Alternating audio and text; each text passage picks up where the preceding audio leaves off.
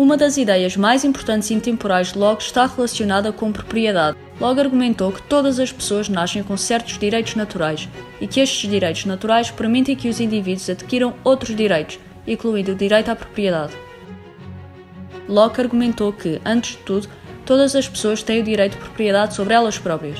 Por outras palavras, cada pessoa tem o direito de ser dona de si própria. Isto significa que outras pessoas, como o rei, não têm controle sobre o indivíduo. Esta ideia contrastou significativamente com a ideia de que o rei ou a rainha eram donos de tudo, incluindo do povo, e que os direitos dos indivíduos eram determinados pelos monarcas. Locke argumentava que a autoridade soberana sobre o indivíduo contrariava a lei da natureza. O conjunto de direitos que Locke acreditava que as pessoas possuíam incluía o direito ao trabalho,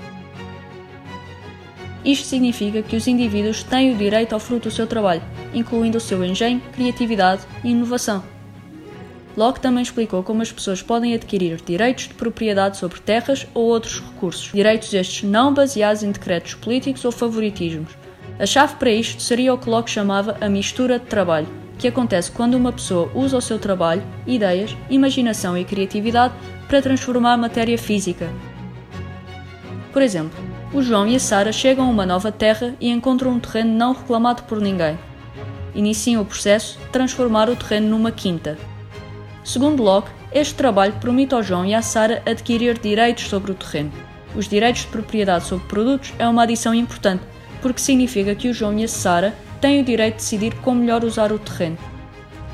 Podem utilizá-lo ou trocá-lo por outros bens e serviços que possam precisar. Estas ideias sobre a importância dos direitos de propriedade para garantir a liberdade e a prosperidade são tão importantes hoje como eram quando Locke escreveu sobre elas.